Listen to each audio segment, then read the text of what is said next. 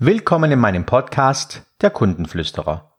Ich bin Sandro Nastasi, Kommunikationstrainer in den Bereichen Kundenkommunikation und Teamkommunikation. Kommen Sie endlich in die Umsetzung. Denn nur wer umsetzt, schafft Umsatz, wie der Verkaufspsychologe Matthias Niggerhoff zu sagen pflegt.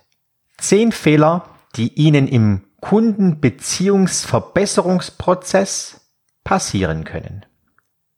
Heute ist die 51. Podcast-Folge und wenn Sie diesen Podcast ab Folge 0 oder 1 bereits hören, haben Sie viele, viele Themen zur Verbesserung der Kundenbeziehungen gehört. Was haben Sie daraus gemacht? Haben Sie diesen Podcast nur konsumiert oder konnten Sie dem Podcast etwas abgewinnen, was Sie bei Ihnen im Unternehmen in Ihrem Alltag umgesetzt haben? Hier zehn Fehler, die Ihnen im Kundenbeziehungsverbesserungsprozess passieren können. Nummer eins: Sich zu tief in eine Thematik einarbeiten. Ja, das geht. Sie können sich ein Teilthema nehmen, einen Arbeitsprozess nehmen und sich wirklich tief in diese Thematik einarbeiten. Sie lesen alles, was Sie über dieses Thema in die Finger bekommen. Sie lesen Berichte, schauen YouTube-Videos, hören Podcasts.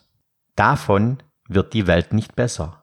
Also arbeiten Sie sich ein bis zu einer bestimmten brauchbaren Tiefe und setzen Sie dann um. Und dann kommt das nächste Teilstück. Nummer zwei, sich zu breit in eine Thematik einarbeiten.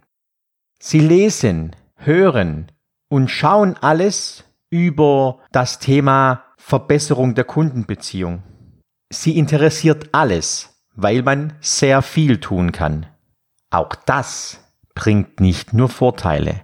Wenn Sie jemand sind, der immer noch in der Theorie feststeckt, dann rate ich auch hier, gehen Sie nicht zu sehr in die Breite. Nehmen Sie sich ein kleines Teilstück vor und setzen Sie dieses Stückchen um. Und dann kommt das nächste Stück. Nummer drei: Zu viele Nebenkriegsschauplätze. Das bedeutet, wenn Sie sehr viele Projekte am Laufen haben, sehr viele Dinge zu erledigen und sehr viele Aufgaben unterschiedlichster Art, in derselben Zeit wird es nicht möglich sein, brauchbare Ergebnisse zu erzielen. Nehmen Sie sich die entsprechende Zeit zum entsprechenden Zeitpunkt. Nummer vier: Wenn, dann. Was meine ich damit? Ich höre immer wieder Ausreden, ja, wenn das eintritt, dann kann ich die Veränderung vornehmen. Wenn das fertig ist, dann kann ich das erst angehen. Wenn Sie in einer Wenn-Dann-Schleife feststecken, rate ich Ihnen dringend, warten Sie nicht auf Wenn, setzen Sie um. Warten Sie nicht auf irgendwas, fangen Sie an. Nummer 5. Worauf richten Sie Ihren Fokus? Bekanntlich wird das, worauf ich meinen Fokus richte, größer. Stellen Sie sich eine Kamera vor und ich fokussiere ein Objekt, und fokussiere es und mache es groß. Richten Sie Ihren Fokus auf das falsche Objekt, ein Problem, machen Sie Ihr Problem sehr groß.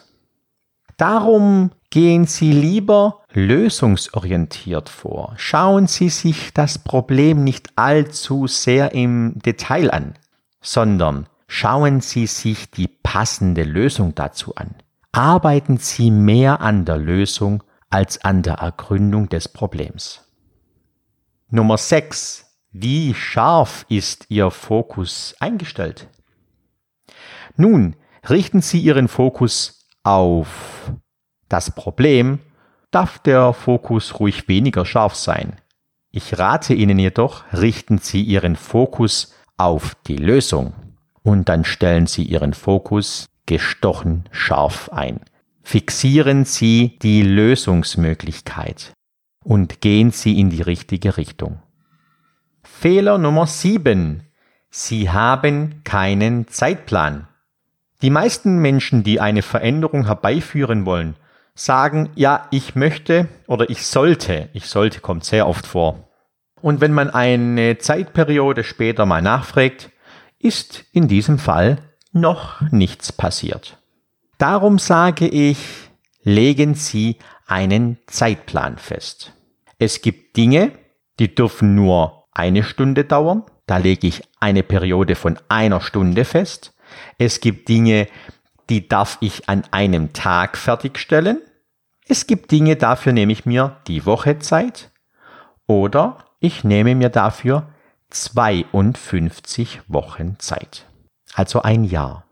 Schauen Sie sich die Prozesse an, was darf ein Jahr dauern und in welchen Zeitabschnitten arbeiten Sie daran.